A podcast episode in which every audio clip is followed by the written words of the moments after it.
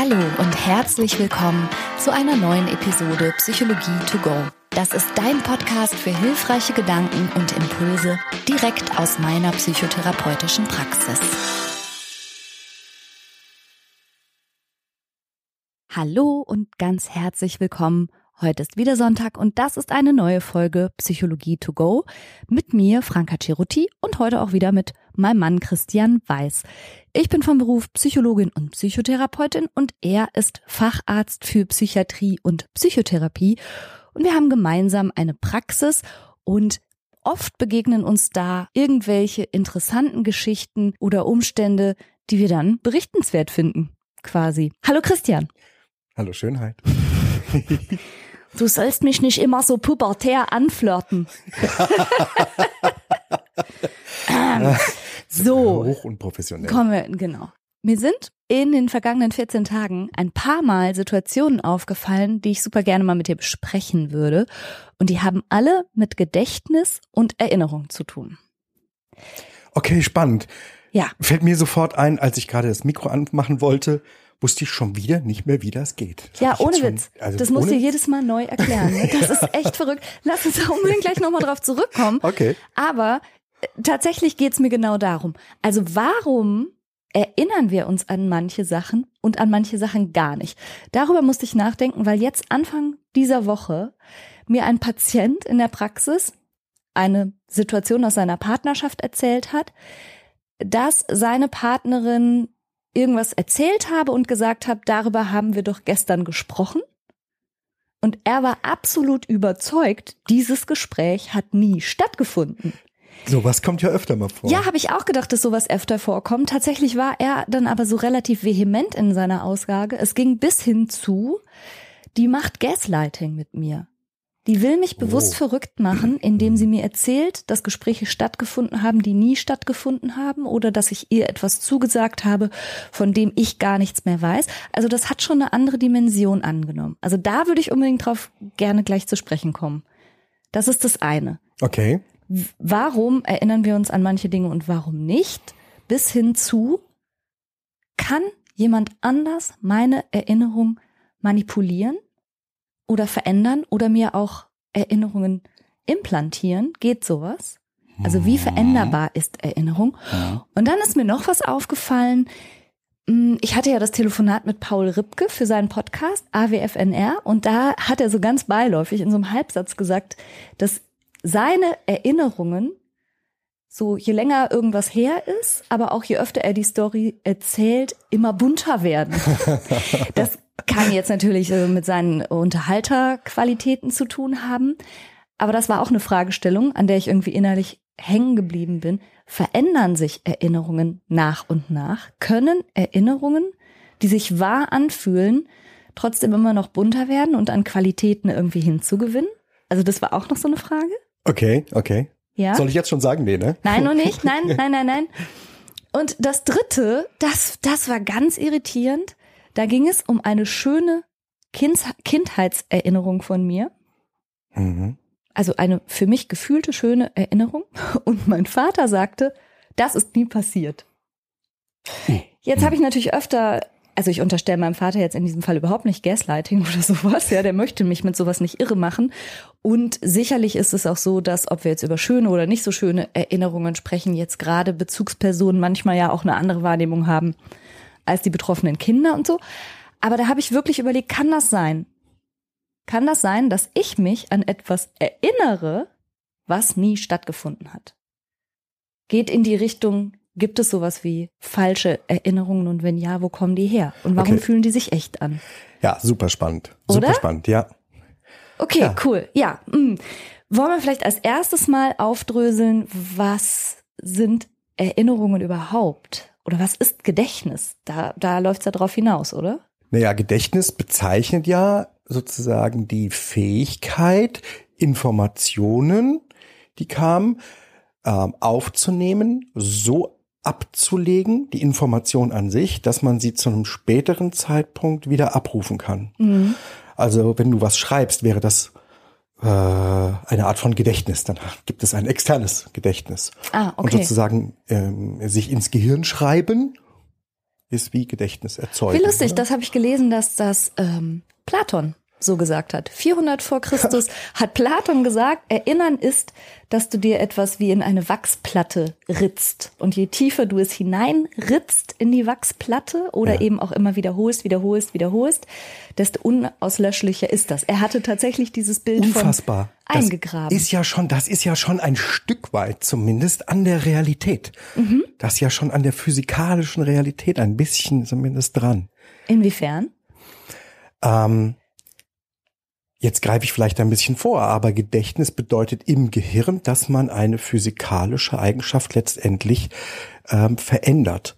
Ja, also es passiert tatsächlich, dass Gehirnzellen sich anatomisch verändern und umso stärker die Erinnerung, umso fester sind die dann sozusagen zusammen, beziehungsweise umso mehr sind die verändert. Das würde dem tiefen Eingravieren entsprechen. Also das, das, was Platon als tiefes Eingravieren in die Wachsplatten bezeichnet hat, würden wir jetzt auf physiologischer Ebene übersetzen und sagen, da sind Synapsen, Nervenenden aufeinander zugewachsen und sind eine feste Verbindung eingegangen, ein festes Netzwerk sozusagen? Als Modellvorstellung würde ich es mal so stehen lassen, ja. Mhm, okay, ja, okay. Mhm. Aber jetzt sind wir ja schon beim Langzeitgedächtnis. Also alle, die sich wissenschaftlich damit beschäftigen, ähm, machen das, was in der Wissenschaft so häufig gemacht wird. Wenn komplexe Fragestellungen da sind, wird versucht, die ein bisschen in andere Teile aufzuteilen, in kleinere Teile aufzuteilen. Und so unterscheidet man beim Gedächtnis einmal ganz grob zwischen Ultrakurzzeit, Kurzzeit, Arbeitsgedächtnis, Langzeitgedächtnis mhm. und dann nochmal so nach Kategorien allgemein Gedächtnis eher faktenbasiert, Dinge, die ich lernen kann und abspeichern, Dinge, die ich erlebt habe und abspeichere. Mhm. Und dann in ein ja prozedurales Gedächtnis, das heißt Dinge, die ich mal als zum Beispiel motorische Fähigkeit gelernt habe, so, die ich da, so nicht wiedergeben kann, die ich nicht verbal wiedergeben kann, ja. sondern die, die Fahrrad fahren. Ja, aber das finde ich interessant. Du weißt immer genau nicht, wie du das Mikrofon einschalten sollst. Interessanterweise ist das für mich ein Handgriff. Beschreiben könnte ich es dir auch nicht. Also ich wüsste noch nicht mal genau, wie viele Knöpfe das Mikro hinten drauf hat. Es ist aber eine Bewegung, die ich kann. Und mir ist aufgefallen, meine PIN-Nummer weiß ich ja genau nie. Also meine, also ja, weil es ja. einfach eine Ziffer ist. Und in diesem, da habe ich eine Teilleistungsschwäche. Ich kann mir Ziffern und Zahlen nicht gut merken, aber es kommt mir so vor, als würde mein Finger die Ziffer tippen können. Mein Finger kennt das Muster oder den Ablauf ja. irgendwie. Ist das prozedurales Gedächtnis? Ja, genau. Yes. Dann ist das, das ist bei mir ich, ich sag immer, Ja, genau. Ich sage immer äh, motorisches Gedächtnis oder ja. erzähle das manchmal auch so. So als solches gibt's das nicht. Ja. Aber äh, ich arbeite ja gelegentlich mal in Krankenhäusern und wenn ich da meine PIN-Nummer äh, eingeben muss, dann weiß ich die für gewöhnlich nicht mehr vorher. Ja. Das heißt, ich mache mir mittlerweile aber keine Sorgen mehr. Ich gehe dahin und bin in der Umgebung, in der ich bin, lege meine Hände auf die Tastatur und es passiert von alleine. Ja. Vorher sagen könnte ich dir auch nicht, was ich da eingeben muss. Das aber passiert mal, so. Aber du hast jetzt gerade noch was ganz Wichtiges gesagt. Du bist dann da in der Umgebung, in der du bist. Und du hast noch was gesagt. Das sind nicht in Wirklichkeit verschiedene Gedächtnisse im Sinn von verschiedene Orte im Gehirn. Hier rechts sitzt das prozedurale Gedächtnis und da hinten links sitzt das episodische und da oben drauf äh, hast du das für emotionale Erinnerungen, sondern in Wirklichkeit arbeitet unser Gehirn natürlich ja immer über beide Hemisphären von innen bis außen stark vernetzt und an Erinnerungen sind auch stets sehr viele Areale beteiligt, richtig? Ja, mit kleinen Einschränkungen. Mhm. Man kann sozusagen ein bisschen mehr von Schwerpunkten sprechen. Ja. Also es kann durchaus sein, dass bestimmte Arten von Erinnerungen verloren gehen, wenn du auch nur eine besonders kleine Region in einem Hirnareal geschädigt hast. Mhm, mh. ja, aber prinzipiell hast du recht. Die Erinnerung an deinen Großvater beispielsweise, mhm. die sind nicht nur an einer Stelle im Gedächtnis, im Gehirn an einer Stelle lokalisiert abgelegt, sondern tatsächlich an ganz vielen Stellen. Aber insofern, und das war das andere, was du gesagt hast, wenn ich da in der Umgebung bin, die Analogie, die Platon sich gedacht hatte, das mit der Wachsplatte, da wird eine Erinnerung eingraviert und so wie damals seine Modellvorstellung war, wird diese eine Wachsplatte mit der Erinnerung an einem Ort abgelegt. So ist es ja tatsächlich nicht, sondern Erinnerungen sind ja ein Gesamtkunstwerk aus allem, was daran beteiligt ist, also die, die Inhalte, die semantischen Inhalte, aber vielleicht auch Gerüche, Farben, Lichtstimmung, etwas, was du in dem Moment hören konntest, etwas, was du in dem Moment fühlen konntest, das hat ja unfassbar viele Bestandteile, diese Erinnerung. Und wenn die abgelegt wird, wird sie nicht als ein Chunk sozusagen abgelegt, sondern jedes für sich wird als eigener Bestandteil in einer eigenen Hirnregion sozusagen naja, wenn man so will, abgelegt. Ah, jetzt redest du aber von sozusagen biografischen Erlebnissen. Du beschreibst Beispiel, eigentlich ja. gerade ein biografisches ja. Erlebnis und das ist mit vielen Sinneseindrücken verbunden. Mhm. Und was aber Platon meinte, ja. ist Faktenwissen. Und so. das geht so. Wenn du mal gelernt hast, dass die Erdkugel äh, 42.000 Kilometer oder so umfasst, mhm dann weißt du das, egal wie deine Umgebung ist, egal wie ja. deine Stimmung ist. Ähm, das stimmt. Außer, ja. außer möglicherweise in großen Stresssituationen. Das aber steht dann nochmal auf dem anderen Blatt. Ähm, ansonsten weißt du das. Das ist emotionsunabhängig. Es gibt Faktenwissen ja. und das ist, abgesehen von starker Aufregung, emotionsunabhängig. Es löst nicht unbedingt Emotionen bei dir aus. Und es ist, das, das, das Faktum ist mit Emotionen nicht verbunden. Okay, aber zum Beispiel die PIN von dem jeweiligen Krankenhaus, in dem du gerade arbeitest, um da überhaupt zur Tür reinzukommen, hast du gesagt, fällt dir dann ein, wenn du wieder in der Umgebung bist. Ja, witzig, weil Erinnerungen durchaus verschieden abgelegt werden können. Sozusagen einmal als Ablauf, ja. als Prozedere, so wie ja. Fahrradfahren. Rump, das kommt so aus mir raus. Ja. Ne? Sagt ähm, man ja, sowas verlernt man auch nicht mehr. Genau, Stimmt das? Genau, so, Fahrradfahren, ja. Schwimmen verlernt man nicht mehr. So, mhm. genau. Und dann könnte ich natürlich die Zahl als solches lernen. Ich kann das als Fakt lernen. Mhm. Ich kann mir merken, das ist das Krankenhaus, das ist der Login, das ist die Nummer. Mhm. Und das kann ich zum Beispiel machen durch ständige Wiederholung. Ich kann mir versuchen, auch mit hoher Konzentration, das einfach einzuprägen, wie mhm. in eine Wachsplatte. Mhm. Ja, mhm. genau. Ja, okay. Und dann würde ich es als Faktenwissen haben. Ah ja, okay. Und dann gibt's eben auch, was du sagst, dieses episodische oder biografische. Und das wird dann mit allen möglichen Gesamteindrücken, die noch drumherum eine Rolle spielten, abgespeichert. Und wenn man versucht, sich an solche Dinge zu erinnern, dann muss das in dem Moment des Erinnerns sowas wie rekonstruiert und aus verschiedenen Ecken sozusagen wieder zusammengefügt werden. Also wie als würde das, das Bild auseinander fragmentiert werden, ja. an verschiedenen Stellen abgelegt im Gedächtnis. Ja. Und die Erinnerung bedeutet, dass ich es wieder zusammenfüge. Genau. Aha. Also es wird wahrscheinlich da überall da, wo ein Prozess passiert. Also da, wo gerochen werden kann. Mhm. Da wird ein der Geruch und da, wo der Geruch im Gehirn sozusagen ähm, verortet ist, da wird da auch ein Stück Gedächtnis abgelegt. Mhm. Und da, wo, wie es ausgesehen hat, visuell, wird im visuellen Stück Gedächtnis abgelegt. Wie du dich dabei gefühlt hast, mhm. wird auch nochmal extra mit abgelegt. Mhm. Was du dabei gehört hast, wird extra mit abgelegt. Und jetzt was ganz Entscheidendes übrigens. Dass diese Situation in einem wachen Zustand von dir erlebt wurde. Das wird damit dran geheftet, wie so ein, wie so ein Kofferanhänger.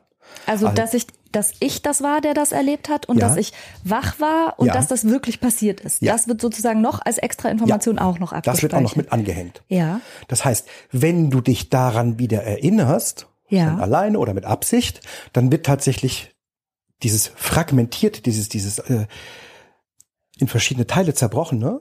wieder zusammengesammelt. Überall wird auch nochmal geguckt, dass auch der Anhänger dran ist. Aha, das habe ich erlebt sozusagen. Mhm. Der ist hä, übrigens sehr unangenehm lose, dieser blöde Anhänger. Mhm. okay, und dann hast du es als Erinnerung. Dein Gefühl dabei ist dann, ich höre, sehe, rieche mhm.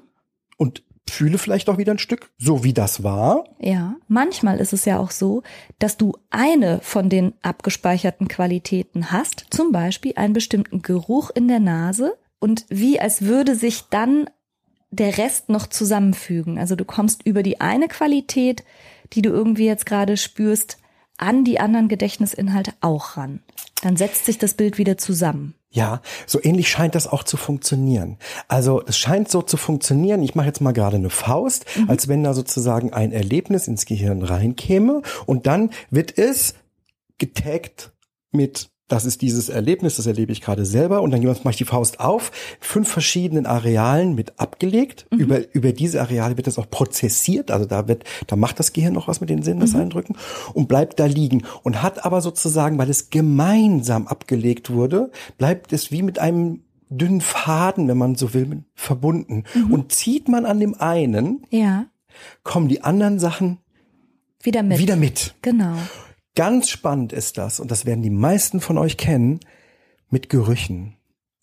Weil der Geruchssinn praktisch das älteste Sinnesorgan, auch evolutionsbiologisch, auch des Menschen ist, mhm. scheint es eine ganz starke Verknüpfung mit Erinnerungen zu geben. Mhm. Und das kennt ihr vielleicht.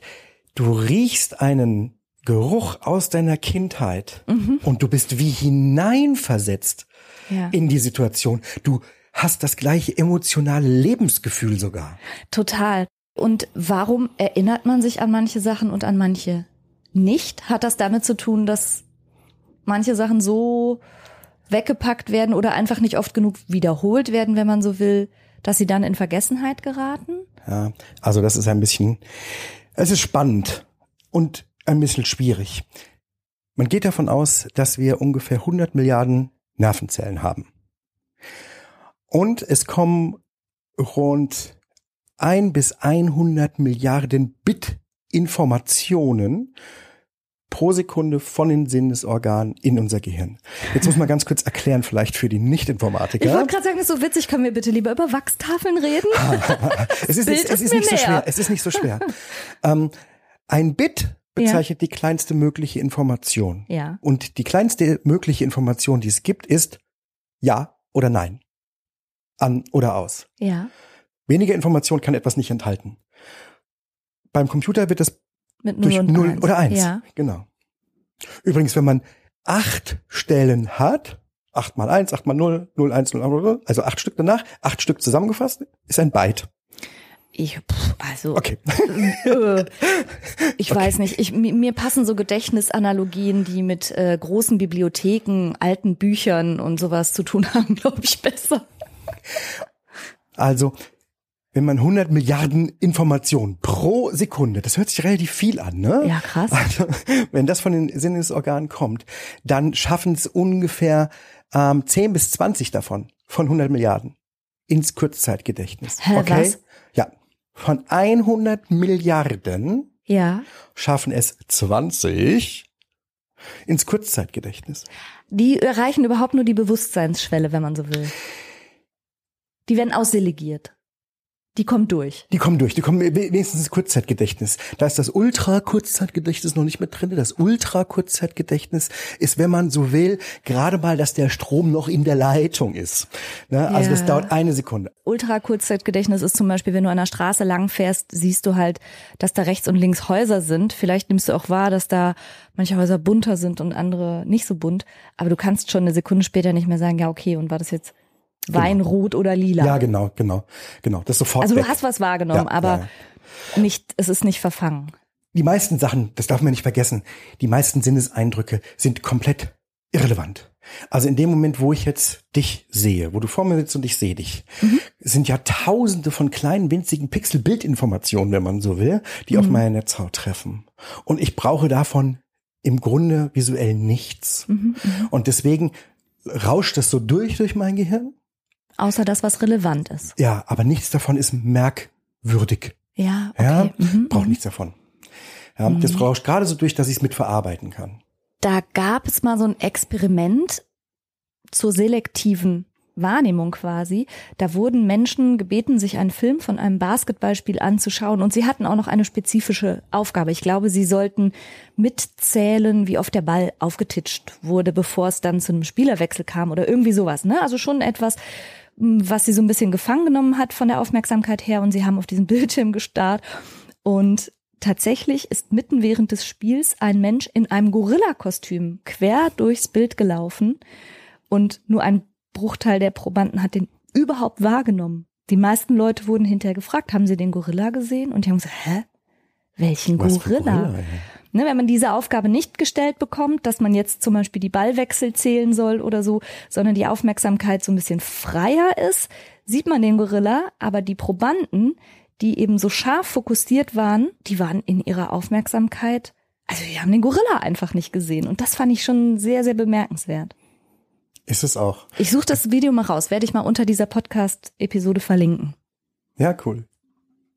Okay, also Wahrnehmung ist selektiv und insofern, was in unser Gedächtnis kommt, Mhm. ist selektiv. Ja, und und, da ist was davon merkwürdig ist, ist auch noch selektiv. Ja, genau. Mhm. Es ist nicht viel Platz im, im Kurzzeitgedächtnis. Mit dem Gedächtnis, das ist ein bisschen so wie mit einem Trichter.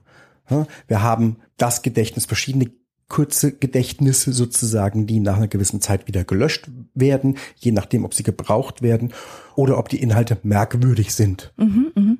Oder bemerkenswert. oder bemerkenswert, ja. Ja, ja, okay, ich verstehe. So, wie war deine Frage nochmal? Ich hatte es vergessen. Warum erinnern wir uns an manche Sachen und warum vergessen wir andere? Also zum einen ist es, glaube ich, notwendig. Aus Speicherplatzgründen. Aus Speicherplatzgründen. Wir können uns nicht an alles erinnern. Es gibt ja Savants, also Menschen mit einer sogenannten Inselbegabung. Die haben, wenn man so will, eine totale Special-Ausstattung, neurologisch gesehen.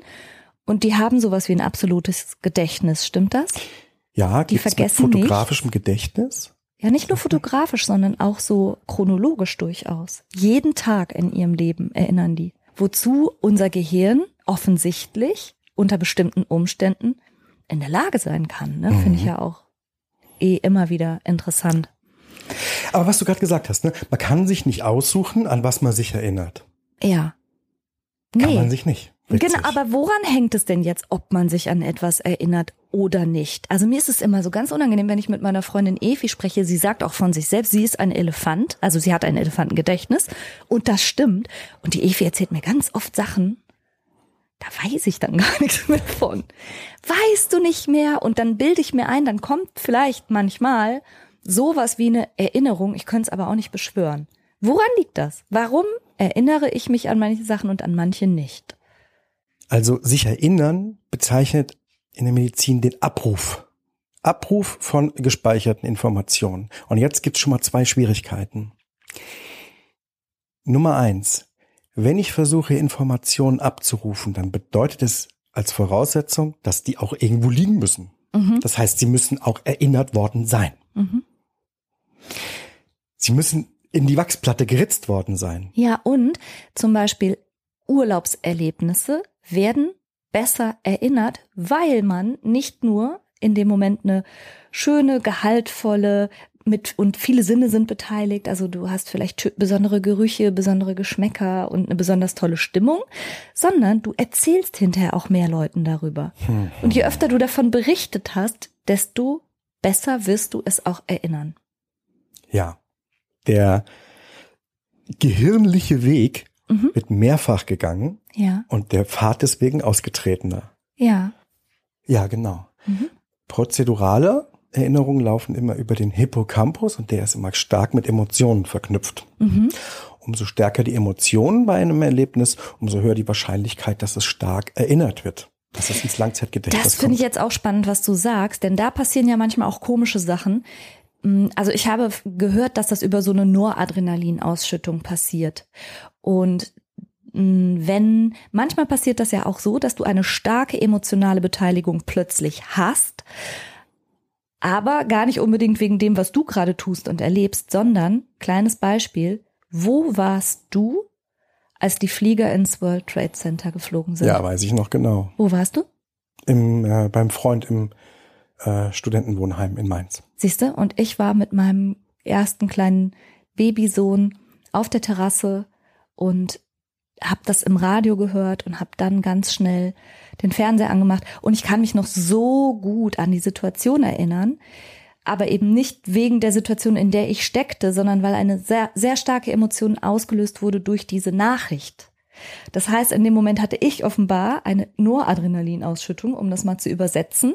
Und alles, was mir in diesem Moment aber vor Ort widerfahren ist, also was ich mit meinen Sinnen wahrnehmen konnte, wo bin ich gerade, was mache ich gerade, wer ist hier mit mir, was ist die Tätigkeit, was kann ich sonst noch so alles über meine Sinneskanäle wahrnehmen, das wurde interessant stark abgespeichert. Es war ja ein Tag wie jeder andere in meinem Leben. Ja, für Dennoch dein werde ich Leben diesen hat es Moment erstmal nie keine Bedeutung. vergessen. Ja, genau. genau. Genau. Das Gehirn macht auf und unselektiert wird einfach alles dann ins Langzeitgedächtnis genau. gepackt. So hoch, sie hat gerade eine starke Emotion. Ich werde einfach mal alles mitspeichern, was Ja, jetzt ja, gerade genau. passiert. Hier mitschreiben. Gibt ja auch so Dashcams im Auto, ne? Die gehen dann an, wenn man stark bremst. So in der Art. Ja, ja. Ja, übrigens, ne, wir reden die ganze Zeit nur übers Gehirn. Es gibt natürlich auch Theorien, jetzt gerade so aus der, aus der Traumaforschung, die sagen, naja, das, das ganze Nervensystem ist in der Lage, sozusagen zu erinnern. Es gibt auch sowas wie hm, quasi eine Körpererinnerung, wenn du so willst. Du hast ja gerade schon von von äh, so Unterschieden gesprochen, semantisch und prozedural und chronologisch und so weiter. Aber es scheint ja schon auch sowas zu geben auf einer Körperebene, sich an Dinge vielleicht gar nicht dann eben im, als Gedächtnisinhalt repräsentiert bewusst, aber trotzdem zu erinnern. Ja, ich halte das für sehr gut möglich, denn man weiß von einfachen Lebewesen, Ja. ne, Insekten und so weiter, Aplysia, die Wasserschnecke, die wird Ach, gern herangezogen, weil die Ah. sehr große Nervenzellen hat. die man sozusagen mit, mit chinesischen Essstäbchen äh, Anstupst. ja, ähm, weil man von ähm, niederen wirbellosen Tieren mit einem sehr einfachen Nervensystem ja weiß, dass die auch lernen können. Ja. Zum Lernen muss Gedächtnis gehören. Und selbst wenn das Nervensystem sehr, sehr einfach aufgebaut ist, scheint das ja zu funktionieren. Ja. Teilweise gehen ja bei Bienen, wie wir ja wissen, gehen ja sehr komplexe Lernvorgänge, was Ja. die können. Also kann es auch sein, allein schon dadurch, dass wir in unserem Magen-Darm-Trakt ein wahnsinniges Nervengeflecht haben, Ja. dass da solche Prozesse, die wahrscheinlich kaum zu Bewusstsein kommen, aber trotzdem existieren. Ja, ja. Okay, spannend. Das heißt, wir erinnern uns besser an Dinge, die wir oft im Kopf wiederholt haben. Ja. Zum Durch Beispiel, indem wir, Redundanz. ne, durch Ja. Redundanz oder indem wir sie äh, entweder gedanklich oder auch nochmal im Gespräch immer wieder nachvollziehen. Dann Dinge, die eine starke emotionale Qualität haben Ja. Und, und die Dinge, eine hohe die, Relevanz haben. Genau, die eine hohe Relevanz haben und die, ähm, die über verschiedene Sinneseindrücke laufen. Mhm. Das heißt, man sagt es ja jedem Schüler und jedem Studenten, du darfst es nicht nur lesen, du musst es laut lesen, du musst Mhm, es hinschreiben und du musst es nochmal erzählen, irgendjemanden. Über verschiedene Sinneseindrücke ähm, prägt es sich einfach besser ein. Ich muss lachen, weil wir ja öfter auch mal Vokabeln tanzen. Oder Ja, why not? Ja, ich Das kleine Einmaleins haben wir ver vertont. Da haben wir ein Lied draus gemacht, genau. Ja, ja. Also genau, alle, alle Sinneskanale, also je mehr Sinneskanale beteiligt sind, desto besser dann eben auch. Siehst du, und manchmal fühlen sich Dinge auch an wie eine Erinnerung und sind gar keine. Das Déjà-vu-Phänomen kennen ja die allermeisten. Mhm. Ja, und das kommt durch eine, ich sage jetzt mal, ein Verstolpern im Gehirn, durch eine Fehlentladung letztendlich im Schläfenlappen zustande. Jedenfalls ist das die wissenschaftlich im Moment wahrscheinlichste Annahme, Ja. weil man übrigens weiß, dass bei ähm, Epileptikern gerne vor einem Anfall oder sowas ganz gehäuftes Déjà-vu-Gefühl entsteht. Ah, Also eine, eine versehentliche Fehlentladung. fühlt sich dann auch an wie eine Erinnerung. Boah, Ja. das habe ich schon mal erlebt. Ich Genau, war doch schon mal genau. hier. Ist aber gar keine, sondern es ist eine gerade sich entladende Nervenreizung. Genau. Jetzt wissen wir erstmal, wie überhaupt eine Information sozusagen abgespeichert wird, wie die in deine Bibliothek kommt. Und damit du aber noch, Evi, sagen kannst, ja, weiß ich noch, muss es auch aus der Bibliothek wieder raus und ins Bewusstsein rein. Und da ist auch noch ein Weg zu gehen. Also da geht's auch nochmal durch mehrere Hirnstrukturen. Wir haben ja gesagt, das ist so fragmentiert, liegt überall möglicherweise ein bisschen. Und da muss jetzt, muss es muss ungefähr passen und aus jeder Hirnstruktur muss die richtige Information kommen. Sie muss zusammengesetzt werden und dann nach vorne zum Bewusstsein. Und wenn auf dem Weg dann irgendwas schief geht, einfach nur beim Abholen, Ja. dann kannst du, sagst du auch, äh, kann ich mich nicht erinnern. Das heißt, es muss tatsächlich so angekommen sein und es muss auch wieder so abgerufen werden können. Ja. Sowohl hin als auch her. Okay, und jetzt ist aber ja die Frage, wenn Erinnern an sich schon so eine komplexe, fragile Sache ist und auch so, so nicht ganz sauber, was überhaupt abgespeichert wird und was nicht und wie lange was abgespeichert wird und wie der Zugriff darauf klappt oder auch nicht, ist doch interessant, dass trotzdem Erinnerungen so stark identifikationsstiftend sind. Also unsere ganze Identität und auch das, was wir als Erfahrung bezeichnen und so, ist ja schon eng damit verwoben, dass wir uns überhaupt erinnern. Also Menschen, die ihre Erinnerungen verlieren, verlieren auch ihre Persönlichkeit und auch ihre, ja, ihr Wesen. Ja, tatsächlich wirkt es auch häufig so. Mhm. Ne, zumindest als Außenstehender. Ja, unsere Identität, unser Ich bildet sich durchaus aus der Summe unserer Erfahrung mhm. und damit auch unserer Erinnerungen. Dadurch, dass es im Gehirn so weit verteilt ist und durch die Tatsache, dass Erinnerungen nicht so stark genau und explizit sein müssen, mhm. sondern die Bedeutung einer Erinnerung zählt viel mehr als das explizite Bild davon. Mhm. Dadurch kann relativ viel, sagen wir mal, strukturell im Kopf kaputt gehen und wir bleiben noch wir. Mhm. Das ist aber interessant, was du sagst, dass die Bedeutung, die wir manchen Sachen geben, stärker und wichtiger wirkt als die tatsächliche konkrete Erinnerung. Weil das bedeutet, dass unser sogenanntes episodisches Gedächtnis, also quasi unsere eigene gefühlte und erinnerte Autobiografie, also mein Leben bis zum heutigen Zeitpunkt, auch ganz viel Narrativ beinhaltet. Also ah. nicht konkrete Erinnerung, ja. sondern die Story, die ich mir darüber erzähle, oder? Max Frisch hat gesagt, jeder von uns wird sich eines Tages die Biografie erfinden, die er für sein Leben hält. Ja, so in der Art meine ich das. Mega, ne? Ja. Auch ehrlich gesagt therapeutisch hochrelevant. Aha. Und da müssen wir uns natürlich als Therapeuten auch fragen, müssen wir eh, und da komme ich ja auch noch auf die kritischen Punkte gleich zu sprechen, aber wenn wir sowas machen wie Reframing, das heißt für ein geschildertes Ereignis eine neue Perspektive anzubieten, ja. dann verändern wir dadurch womöglich das Narrativ. Natürlich tun wir das immer for the best, also for the better, immer im besten Interesse der Patientin oder des Patienten. Also wir ermuntern sozusagen andere Bewertungen auch in Betracht zu ziehen, andere Interpretationen auch gelten zu lassen. Aber das kann streng genommen tatsächlich das ganze Leben verändern. Und tatsächlich werden auch erinnerte Ereignisse nochmal einer Neubewertung unterzogen und nochmal und nochmal. Und man kann ein und das gleiche Ereignis, wo man vielleicht früher wütend war auf die Mama, selber später im Leben, wenn man dann Mama ist, zum Beispiel anders bewerten und sagen, ach, das ist aus Sorge geschehen. Und dann wird die gleiche Erinnerung plötzlich eine andere Story. Weißt du, wie ich meine? Ja. Dann wird also eine Erinnerung, die vormals eine bestimmte Bedeutung hatte und die auf eine bestimmte Art interpretiert wurde und das eigene autobiografische Narrativ geprägt hat, wird unter Umständen verändert. Ja. Und natürlich in ganz dramatischen Fällen wirst du, sind es manchmal dann wirklich eigentlich nur Nuancen, aber es ist super entscheidend, ob du dich als Opfer einer Geschichte interpretierst oder als Survivor. Ja. Ja, ja das ja. ist ein erheblicher Unterschied die bildhafte Erinnerung mag die gleiche sein, aber dein Narrativ liegt drüber.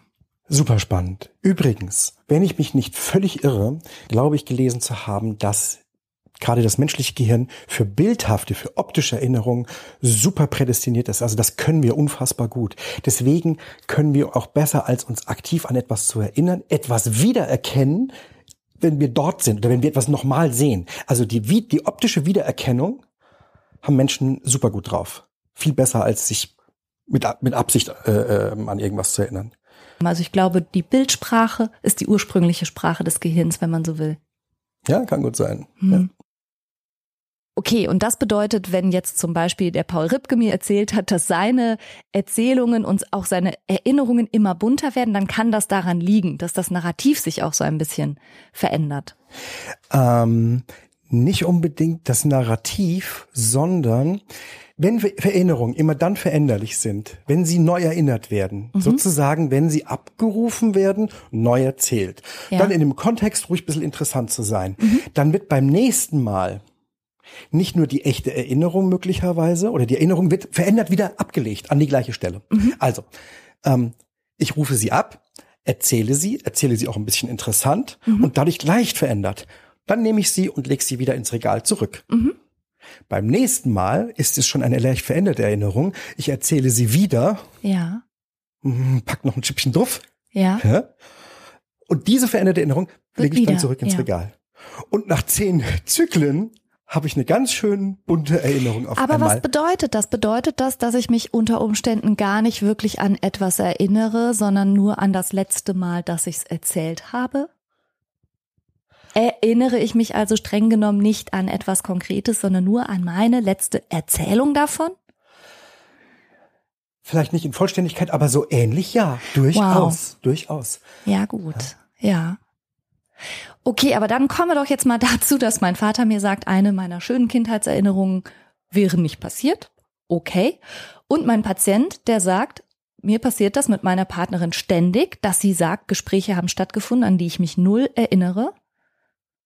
Und die gaslightet mich. Ist es möglich, dass man Erinnerungen glaubt zu haben, die nie passiert sind? Und ist es möglich, Ja. dass jemand deine Erinnerung manipuliert? Also Erinnerungen zu haben, die nie passiert sind, schwerlich, aber möglich, behaupte ich. Ähm, allein schon, dass ich ja manchmal Schwierigkeiten habe, ähm, zu sagen, oh, das war jetzt aus einem Traum Ja, äh, oder das ist in Realität passiert. genau. Das, ist gar nicht so ich- leicht manchmal, ne? Nee, genau. Manchmal hat man da wie so ein, boah, war das jetzt so? Oder habe ich das geträumt? Genau. Ja. Und du hattest ja schon anfangs darauf hingewiesen, dass Erinnerungen, wenn man so will, auch noch so einen kleinen Kofferanhänger bekommen von, das her? ist mir wirklich passiert. Ja, genau. Tatsächlich kann unser Gedächtnis aber überhaupt gar nicht gut unterscheiden, ob du gerade etwas tatsächlich erlebt hast oder dir sehr gut vorgestellt hast. Und darauf basieren ja letztlich zum Beispiel Fantasiereisen oder Ja. so Entspannungsübungen. Wenn du dich 20 Minuten von einer angenehmen Stimme von mir aus an einen Strand entführen lässt. Und dann sollst du dir vorstellen, wie du die Möwen kreischen hörst und du spürst den warmen Sand und die leichte Brise und du hörst das Wellenrauschen. Und du lässt dich drauf ein und du lässt diese Bilder entstehen in deinem Kopf sehr intensiv. Und du malst dir vielleicht die Bucht aus und den Schattenwurf von den Palmen oder was weiß ich, ganz, ganz intensiv. Dann fühlt es sich, wenn du wieder zu dir kommst und die Übung wird beendet, so, als seist du dort gewesen. Der Grad der Entspannung ist ja so, Ja. quasi wie, als hättest du einen Tag am Strand erlebt. Wenn das jetzt jemand mit dir ganz, ganz oft macht, hast du vielleicht irgendwann das Gefühl, ja, am Strand war ich schon ganz oft. Also es muss natürlich eine Referenzerfahrung zu einem Strand geben, zu irgendeinem Strand. Wenn du noch nie warmen Sand unter deinen Füßen hattest, wird's schwer. Aber ich glaube, dass unser Gehirn da manchmal die Zettel abreißt und dann hast, Das hältst du halt etwas für eine ja. Erinnerung, was aber gar keine Erinnerung in dem Sinn ist. Und da gibt's so auch sogar einen Begriff für, das nennt sich Quellenamnesie. So heißt es. Ja. Das nennt Du sich nämlich auch das nicht mehr- Quellengedächtnis. Ja, genau, du Dieses weißt nicht Taggen. mehr, wo kommt das, wo kommt, ne? Hab ich das erlebt? Du weißt es nicht mehr. Manchmal funktioniert das, manchmal, also dieser, dieser Kofferanhänger, ne? Mhm. Das Quellengedächtnis. Das reißt, glaube ich, häufiger ab, als man denkt. Mhm. Aber viele Sachen, dann macht man eben einfach wieder selber einen dran, weil es nicht sein kann. Wenn ich eine Erinnerung in Anführungszeichen habe, ich im Weltraum, Ne? Ja, das so im, auf der Raumstation. Das genau, da weiß die Ratio, oh, nö, Eher nicht. eher nicht. Ja. So, also kriegt diese dieses Bild, das sich einfach in meinem Kopf bildet, das kriegt einfach wieder einen Anhänger. Okay, Das war nur nicht Fantasie. real, nicht Mhm. war Fantasie, wenn dann. Und bei Sachen, die aber sozusagen ähm, real möglich sind und der Anhänger reißt ab, Mhm. dann kann man sich wahrscheinlich mal vertun. Das, Wit- der Witz ist, es fühlt sich ja so an. Das ist ja nichts Bösartiges oder so, sondern es kommt einfach gefühlt aus dem Gedächtnis. Genau. Es ist eine, und dann kriegt's einen Tag, Erinnerung. Erinnerung. Und dann ist aber eben die Quelle der Erinnerung womöglich gar nicht etwas autobiografisch real Erlebtes, sondern etwas, was dir jemand sehr anschaulich und bildhaft erzählt hat. Und diese Bilder haben in deinem Kopf verfangen. Du hast dich damit vielleicht ganz stark identifiziert. Es gibt zum Beispiel einen, einen schlimmen Albtraum, den ich als Kind hatte. Mhm. Und diese, dieser schlimme Albtraum, den ich mehrfach geträumt habe übrigens, der war, als ich klein war, vielleicht war ich da fünf oder sechs, und den weiß ich noch. Mhm. Wenn ich nicht den, den Tag dran hätte, erstens ein bisschen unrealistisch gewesen, ne, da war eine Mhm. Hexe, hat mitgespielt, gibt's nicht, okay. Aber ähm, und wenn ich aber nicht schon immer wüsste, ähm, dass der einen Traumtag hat, kann ich das Bild was ich dazu habe, doch nicht mehr unterscheiden von einer Erinnerung. Ja, also Ja. Sachen, die ich mit fünf erlebt habe oder mit fünf geträumt habe, sind doch vom jetzigen Standpunkt aus nicht mehr zu unterscheiden. Ja, und genau so was scheint auch zu passieren, dass wenn es ein Fotoalbum gibt aus deiner Kindheit und du hast vielleicht als Kind öfter mal äh, erzählt bekommen, wo du da warst und mit wem und was ihr da gemacht habt, dann speist sich letztlich die vermeintliche Erinnerung aus diesen Schnappschüssen, den dazugehörigen Erzählungen, vielleicht auch grob auch noch so ein paar Fragmente einer realen Erinnerung, die aufgefüttert wird mit späteren Erfahrungen oder Referenzerfahrungen. Und letztlich ist diese ganze Erinnerung manchmal reichlich vage, fühlt sich aber komplett echt an. Und so kann das kommen, dass ich eine Erinnerung habe aus meiner Kindheit, die sich für mich echt anfühlt. Und mein Vater sagt, nee, das kann gar nicht sein, kommt zeitlich nicht hin. Ist aber letztlich auch nicht so richtig überprüfbar, weil seine Erinnerung kann genauso falsch sein wie meine. Ja. Unter anderem deswegen, weil der menschliche Geist ja zur Fantasie in der Lage ist. Und wenn ich dir ein Foto zeige, du sollst dir das einprägen, du machst die Augen zu. Und jetzt sollst du es einfach in Fantasie bewegen. Mach doch in Fantasie ein Bewegtbild daraus. Zehn Sekunden oder fünf Ja. Sekunden Film. Dann kannst du das. Das fällt uns Menschen gar nicht schwer. Gar nicht. Und, Und so je- imaginative Techniken nutzen wir ja zum Beispiel Ja. auch therapeutisch ganz Ja, viel. ich bin ja mit meinen Eltern 1989 vor Mauerfall über Ungarn aus der DDR in den Westen geflüchtet. Meine Eltern sind wenige Jahre später befragt worden. Das ist auch schriftlich niedergelegt worden. Und ich bin auch nochmal befragt worden dazu und das ist dann auch schriftlich niedergelegt worden. Die zwei Geschichten sind genauso wiedergegeben, wie wir uns jeweils erinnern. Und sie unterscheiden sich nicht unerheblich. Ja, das glaube ich. Aber genau das ist natürlich der Punkt. Wenn du dich an Dinge, die wirklich passiert sind, nicht erinnerst. So wie sich meine Freundin Efi an Begebenheiten aus unserem gemeinsamen Studium erinnert, die sind für mich, hu, it rings a bell, aber ich könnte nicht behaupten, dass ich mich erinnere. Und dann ist es aber auch möglich, dass du dich an Dinge erinnerst, die nicht passiert sind. Was bedeutet das zum Beispiel, wenn es juristisch relevant ist, für Zeugenaussagen oder so? Das ist natürlich krass, Ja. weil dann ist es nicht ganz unberechtigt, in Frage zu stellen, wie valide sind denn dann Zeugenaussagen? Und damit hat sich eine Forscherin befasst und sie hat auch viel Schelte dafür bekommen, weil das natürlich eine wahnsinnige Brisanz birgt. Und weil ihre Ergebnisse teilweise so interpretiert wurden, ja, dann könnte man ja keinem Zeugen je irgendwas glauben. Aber sie, sie heißt Elizabeth Loftus und von ihr ist das äh, relativ bekannte Experiment ähm, Lost in the Mall. Hast du davon schon mal gehört? Das Lost in-. Das Lost in the Mall Experiment besteht darin, dass sie Versuchspersonen und deren Eltern waren eingeweiht, hat sie drei reale Kindheitserinnerungen quasi vorgelegt und nochmal mit denen besprochen und eine frei erfundene Geschichte, nämlich dass sie als Kind in einem Einkaufszentrum verloren gegangen wären. Und mehrere Aspekte haben da eine Rolle gespielt. Zum einen sozusagen die Vertrauensbasis, dann wurden in einem ersten Termin so bestimmte Informationen gesät und in einem zweiten Termin, also es hat so eine Nachdenklichkeit erzeugt bei den Versuchspersonen. Und in einem zweiten Termin wurden die dann nochmal befragt zu diesen Ereignissen. Und nicht alle, aber einige Versuchspersonen haben plötzlich detailreich eine Erinnerung berichtet, wie sie als Kind angeblich im Einkaufszentrum verloren gegangen seien. Uff. Und das heißt, du kannst komplett falsche Erinnerungen auch durch Suggestivfragen sogar induzieren, ohne dass diejenigen Personen das mitbekommen. Das, ja. Schwierig, ne? Als Erkenntnis, boah, ganz schön schwer zu verdauen, finde ich. Ja, gerade. schwer zu verdauen und ich verstehe auch, dass, dass es ein super, super kritischer Punkt ist, insbesondere im Hinblick auf Zeugenbefragungen oder Aussagen, wo nun mal keine, keine anderen Menschen dabei waren oder wo es keine Beweise gibt. Ne? Wenn das, wenn es sowas gibt wie False Memory oder dass es induzierte Erinnerungen gibt oder vollkommen frei erfundene, aber trotzdem sich wahrhaftig anfühlende Erinnerungen, Puh, weiß ich auch nicht so genau, weder wie man, wie man in der Justiz, noch ehrlich gesagt, wie man in der Therapie fair damit umgehen kann. Mir fällt da gar keine Lösung für ein.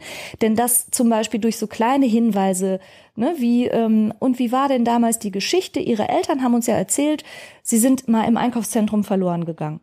Wenn sowas schon in den Raum zu stellen reicht, dass eine Woche später die betroffenen Personen das bildreich erzählen, als sei es eine Erinnerung, dann kannst du dir ja zum Beispiel auch vorstellen, was in Zeugenbefragungen passiert.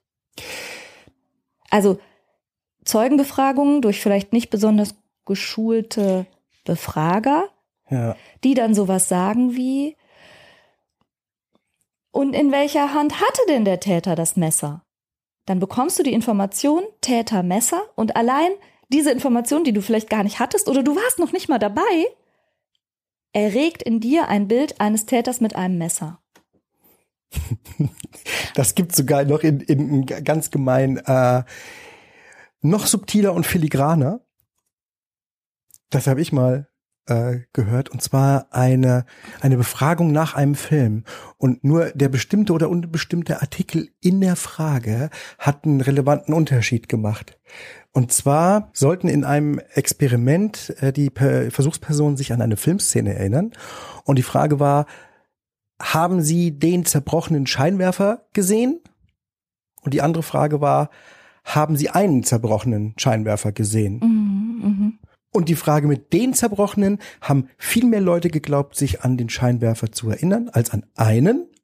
Es gab übrigens in dem Film keinen zerbrochenen Scheinwerfer. Ja.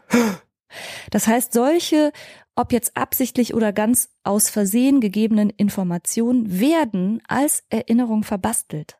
Das ist natürlich, und übrigens, wer da was sehr, sehr, sehr perfides ertragen kann zu gucken, und ich finde es wirklich schwer zu ertragen, äh, kann mal diese äh, auf Netflix gucken, Making a Murderer. Also das ist wirklich mega dramatisch, wo letztlich einem ganz jungen Mann, der noch darüber hinaus einen IQ von 73 hat, in Ach, einer wirklich widerlichen Art von hochsuggestibler Befragung letztlich ein Mord in den Mund gelegt wird. Also das schmerzt zuzuschauen. Und der junge Mann hat 30 Jahre Haft bekommen. Nix für mich. Ja, ich weiß. Ja. Also es ist auch ohne Witz sehr, sehr hart, sich anzuschauen. Und in dem Fall allerdings auch ganz klar hart manipuliert. Also das ist jetzt keine slightly falsche Erinnerung, sondern der, der Junge wurde natürlich auch sehr unter Druck gesetzt. Das hat noch eine ganz andere Qualität. Aber wir können es mal festhalten. Erinnerung ist fragmentiert, selektiv. Sie lebt davon, dass man darüber erzählt. Allerdings kann es sein, dass man sie mit jedem Erzählen auch ein bisschen verändert unter Umständen, ja. die biografische Erinnerung.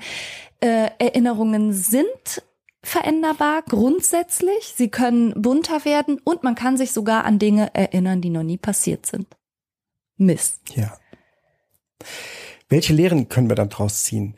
Für relevante Befrager müsste man eigentlich verbieten, Informationen in der Befragung preiszugeben oder es in irgendeine Richtung zu lenken. Man dürfte nur noch fragen, was ist passiert, viel mehr nicht. Gilt ja, sowohl für, für uns als Ich wollte gerade sagen, auch, ne? genau, aber das gilt auch für uns Therapeuten auch. Und tatsächlich ist das, finde ich, gerade für unseren Berufszweig extrem wichtig zu wissen und im Gedächtnis zu behalten, dass gerade in vertrauensvollen Situationen Menschen sehr empfänglich sind für selbst so subtil eingeleitete, suggestive, ja, wie soll ich sagen, Einschleichungen in die Erinnerung. Mhm.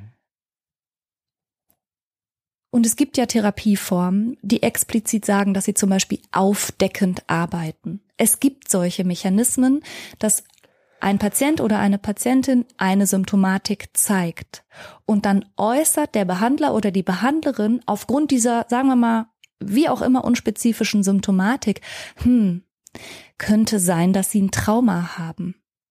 Und das passiert wirklich nicht so selten, dass ich Menschen zum Beispiel erstmals im Gespräch sehe, die mir dann sagen, ja, äh, ich war in Reha und da wurde mir gesagt, ich hätte bestimmt ein Trauma und ich soll jetzt mal mit Ihnen danach forschen.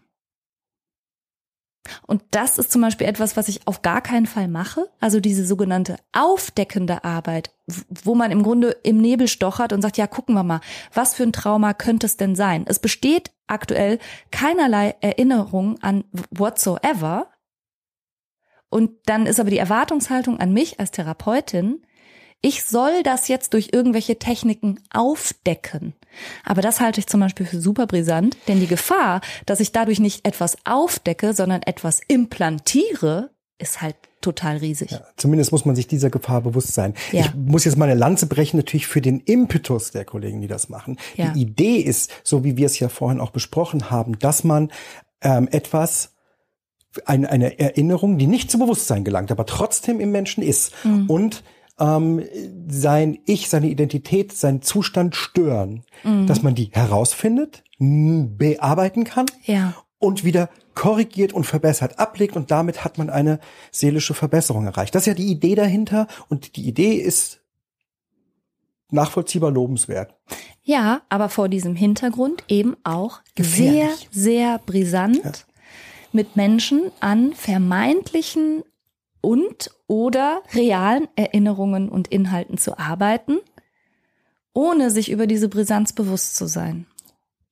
Es gibt ja eine therapeutische Haltung, die für Traumata empfiehlt, vier bis sechs Wochen nach Erleben erstmal nicht drüber zu reden. Mhm das Gehirn hat auch tatsächlich ne, eine, mhm. eine gute Selbstheilungsfunktion. Man würde das vielleicht vergleichen mit einer Wunde, die man sich geschlagen hat an der Haut. Mhm. Lässt man mal vier Wochen in Ruhe. Und wenn dann noch Beschwerden an der Stelle auftreten, dann werden sie bearbeitet. Man will damit verhindern, dass es sich, wie wir vorhin gesagt haben, mit der, äh, mit der Wachsplatte, dass es sich tiefer einbrennt. Mit jedem Mal, dass man darüber redet, wird die Erinnerung vertieft. Ja, ja. ja. Ja, verstehe. Also das heißt, man würde erst mal warten, ob sich sowas ergibt wie Flashbacks oder Nachhallerinnerungen oder so und dann würde man daran arbeiten, nicht ja, sofort. Mhm. Nicht sofort. Mhm. Ja. Das ist auch gefährlich. Also man muss es auch sagen, der tatsächliche Weg, ne, ähm, es ist was Schlimmes passiert, ein Unfall oder so, und dann kommt ein Notfallseelsorger und fragt schon mal, willst du mit drüber reden unter Umständen oder mhm. animiert einen so. Ähm, das wäre das Erste. Dann kommt man in ein Krankenhaus, dann kriegt man da den Krankenhauspsychologen zur Verfügung gestellt. Dann kommt man mhm. vielleicht noch mal weiter in die äh, Psychiatrie der Psychosomatik, da auf eine therapeutische Station. Da erzählt man es dem Oberarzt, da erzählt man es dem, dem Chef, der sich auch dafür interessiert, dem, dem behandelnden Psychologen und dem Assistenzarzt. Dann kommt man raus, geht in eine ambulante Therapie und mhm. soll es dann dann noch mal erzählen im Erstgespräch. Da wird aber nichts aus der Therapie, dann soll man es noch mal erzählen im, beim nächsten. Mhm. Puh, ja, also da wird dann viel Druck auf den Stift ausgeübt. Der sich dann in die Wachsplatte ritzt. Ja. Zu diesen false memories, also zu diesen falschen Erinnerungen, die teilweise eben auch bewusst oder auch nicht bewusst implantiert werden können, hat auch eine deutsche Forscherin kürzlich erst geforscht von der Fernuniversität Hagen, und zwar Professor Dr. Eileen Oeberst. Und sie hat ähnlich wie in dem äh, Experiment von Elizabeth Loftus quasi falsche Kindheitserinnerungen, also schon negative Erinnerungen, aber jetzt nichts Traumatisches, äh, ihre VersuchsteilnehmerInnen glauben lassen. Da ging es darum, dass sie im Urlaub verloren gegangen wären. Mhm. Also auch das, ne? Durch so ein leicht suggestibles Gespräch und dann zwei Wochen Pause hat dafür gereicht, dass die Hälfte der Versuchspersonen plötzlich diese Erinnerung hatte und darüber auch erzählen konnte, als sei es eine echte Erinnerung gewesen. Aber im zweiten Teil der Studie hat die Professor Oberst versucht, diese falschen Erinnerungen zu entlarven und quasi auch wieder zu löschen. Und hilfreich dabei war, ähm, etwas, was als sogenanntes Quellenmonitoring bezeichnet wurde.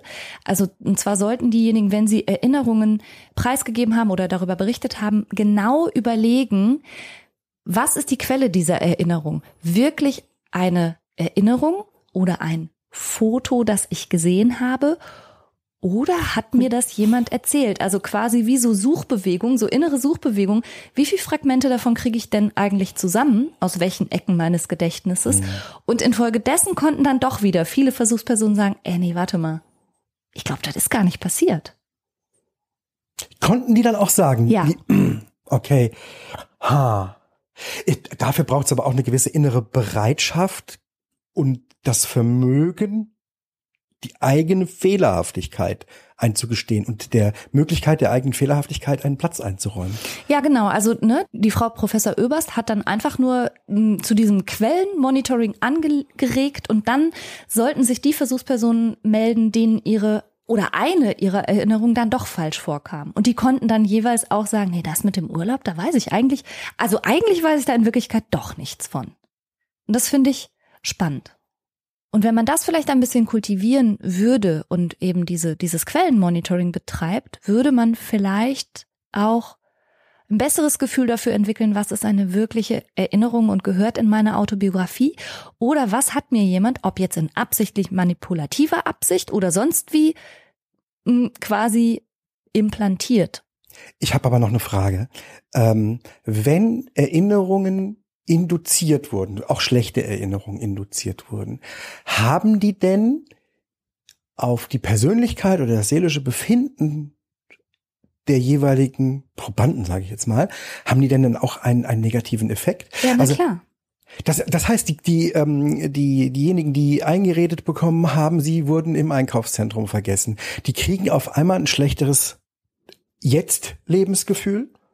Ach so, naja, hm, weiß ich nicht so genau, ob diese einmalig induzierte negative Erinnerung, was ja auch innerhalb dieses Experimentes auch schnell wieder aufgelöst wurde, mhm.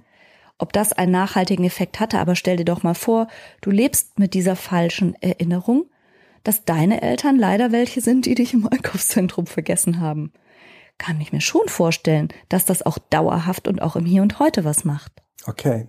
Wenn ich mit so einer belastenden Erinnerung sozusagen äh, zu dir als Therapeutin komme, mhm. mh, mm, könnte ich dich sowas wie explizit darum bitten, mh, mm, mir damit zu helfen? Ich muss da immer daran denken, das ist mir total unangenehm, äh, kriege ich ständig schlechte Gefühle von.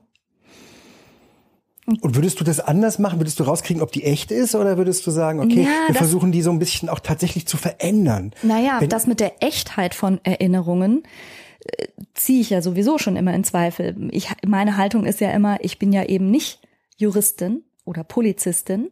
Oder Detektivin. Ich, oder Detektivin. Ich arbeite mit dem, was Menschen fühlen, dass die Wahrheit sei. Ob das eins zu eins wirklich so war, spielt ja für meine Arbeit gar keine Rolle, weil ja. Menschen unter dem leiden, was sie für die Wahrheit halten. Also arbeite ich damit.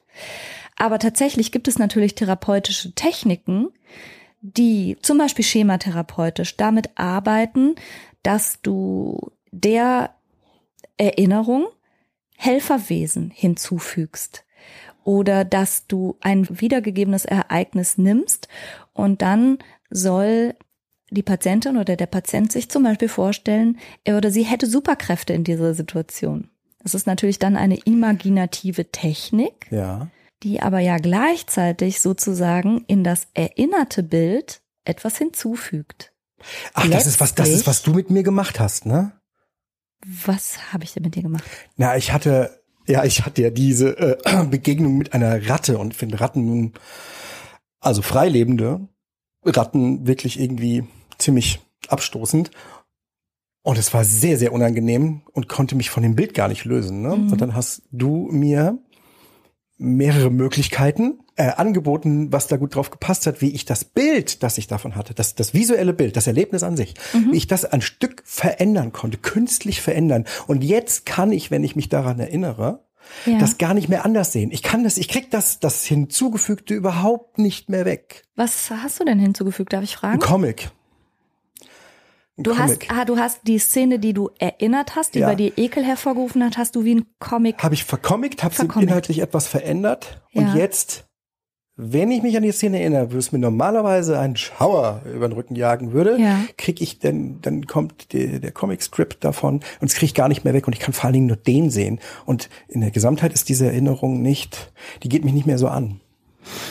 Ja, also tatsächlich gehen viele therapeutische Techniken da drauf, dass du Menschen ermächtigst, mit ihren inneren Bildern umzugehen. Und da gibt es Bildschirmtechniken zum Beispiel, also dass visuelle Erinnerungen auf einen Bildschirm verbannt werden und dann ausgeschaltet werden können oder schwarz-weiß Schwarz-weiß, gedreht ja. werden Mhm.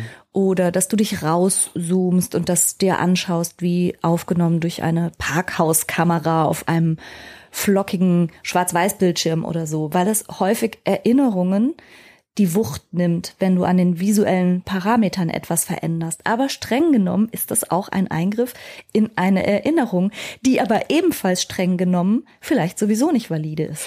Huh. Ne? So, und jetzt Ja. bin ich verwirrter als vorher. Und da kommen wir nämlich nochmal zum Gaslighting. Kennst du, kennst du kenn, Gaslighting? ja, ja, ja, also den, den Begriff Gaslighting kenne ich. Äh, wo kommt der denn her? Äh, Das geht zurück auf einen Roman. Und in dem geht es, wir können den Film mal schauen, es wurde auch verfilmt, in dem geht es darum, dass ein Mann seine Ehefrau, auf deren Geld er es abgesehen hat, wirklich sehr trickreich versucht, wenn du so willst, in die Irre zu treiben. Ne, indem er zum Beispiel sagt, er hat das Haus verlassen und dann aber im Haus Licht aus und anschaltet. Und daher kommt auch der Begriff Gaslighting. Er macht Gaslampen an. ne? Ja, er macht, er, er dimmt das Licht immer dunkler und sagt hinterher, was? Nein, ich war gar nicht zu Hause. Das musst du dir alles einbilden, Schatz. Ganz böse, ne? Also richtig böse. Und das sind aber Strategien, die natürlich auch Menschen mit einem narzisstischen Stil oder einem dissozialen Persönlichkeitsstil mal mehr, mal weniger benutzt, bewusst nutzen, um Menschen, ja, an sich zu binden, Macht auszuüben und die kleiner zu machen. Weil es gibt niemand Kleineres als eine zutiefst in sich selbst verunsicherte Person, die noch nicht mal mehr ihrer Wahrnehmung oder ihrer Erinnerung traut. Ja, ja. Ja, Mein Patient hat ja den Verdacht geäußert, dass seine Partnerin absichtlich Gaslighting betreibt. Das ist ja fast schon ein eigenes Thema. Ne? Ja, total. Was, aber was, Vielleicht was, machen was wir da man noch mal jetzt eine extra Folge zu. ganz kurz raten? Man sollte kritisch sein, wenn ähm, das nur bei einer Person passiert, wenn nur eine Person die eigene Wahrnehmung immer in Genau. äh, Zweifel zieht. Wenn ich das bei allen anderen Leuten nicht habe, Genau. Mm. Also ich würde ne, aus dieser Forschung von der Professor Dr. Oeberst von der Fernuniversität Hagen würde ich mitnehmen Quellenmonitoring. Wenn du die meiste Zeit deines Lebens ganz gut darauf vertraut hast, was du wahrnimmst, was du erlebst, wie du Dinge interpretierst und woran du dich erinnerst. Aber seit du in einem engeren Kontakt zu deiner Partnerin oder deinem Partner bist und plötzlich hast du Selbstzweifel, war das so? Haben wir das besprochen? Habe ich das irgendwo hingelegt und jetzt ist es weg? Wieso? Ja, also wenn diese Zweifel vor allen Dingen im Kontext mit einer anderen Person sind, dann würde ich überlegen. Dann würde ich überlegen, wo, was ist die Quelle meiner Verunsicherung? Bin ich wirklich verunsichert oder wird mir die ganze Zeit eingeredet, dass ich verunsichert sein sollte und dass ich mir gar nicht so sicher sein kann? Bei aller realen Unsicherheit, ne, wir haben ja gerade gesagt, ja, Erinnerungen sind nicht super valide und sie sind anfällig. und ich würde Aber- auch da gerne nochmal darauf hinweisen, Erkenntnis der eigenen Fehlerhaftigkeit. Genau. Ne? Es ist immer möglich, dass ich mich falsch erinnere. Ein bisschen Zweifel sollte man durchaus haben. Ja, eh, ne? Und in, von in zwei, also wenn zwei Menschen miteinander sprechen, werden die immer in ihrer Erinnerung auch andere Schwerpunkte setzen. Worüber haben wir gesprochen? Ne? Das hat einfach auch mit Kommunikation zu tun. Aber wenn einer komplett abstreitet, dass Gespräche stattgefunden haben oder ganze Gespräche wiedergibt, von denen du nichts weißt und gleichzeitig darauf pochst, dass du der Unsicherheitsfaktor bist und dass du dich nicht erinnerst und dass du dir mal Gedanken machen solltest über dich und dass du labil wirkst und dass du ein psychisches Problem hast. Ups, da wäre ich vorsichtig. Ja. Ja, ist spannend. Ne? Unsere, unsere Gehirne sind so leistungsfähig, Mhm. aber auch so kompliziert und deswegen so fehleranfällig. Ja. Ich meine, Speicherprobleme gibt's ja schon am Computer, wo man sehr genau weiß, wie es funktioniert, einigermaßen. Das haben ja Menschen selbst gebaut. Mhm. Und die sind feste, im Grunde fast unveränderliche Strukturen da drin. Und trotzdem, und er macht immer wieder das Gleiche, der Computer, und trotzdem manchmal funktioniert etwas beim zehnten Mal nicht, was neunmal vorher funktioniert hat. Computer aus, Computer an und es funktioniert wieder.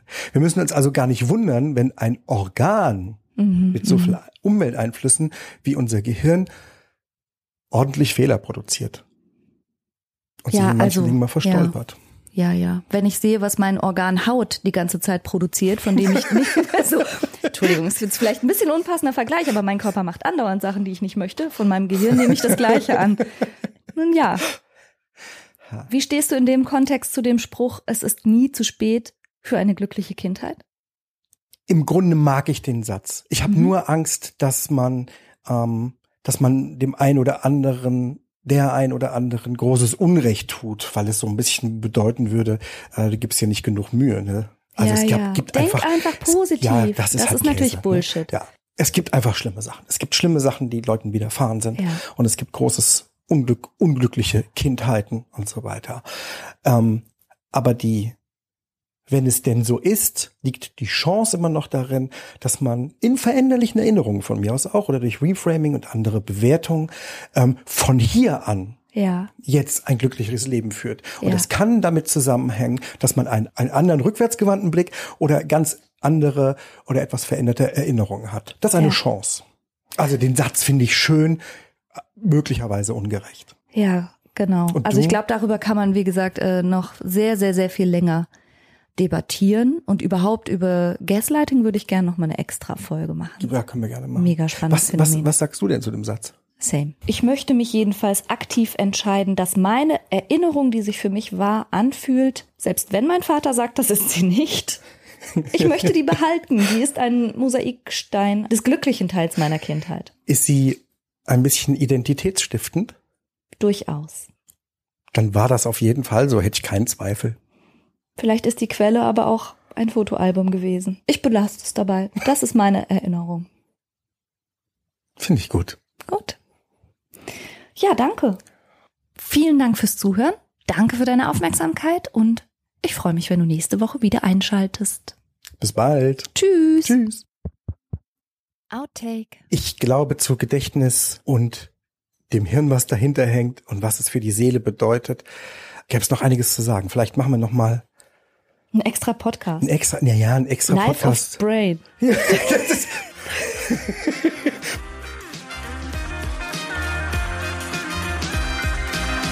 Das war's für heute. Ich hoffe, du konntest eine Menge frischer Gedanken für dich mitnehmen.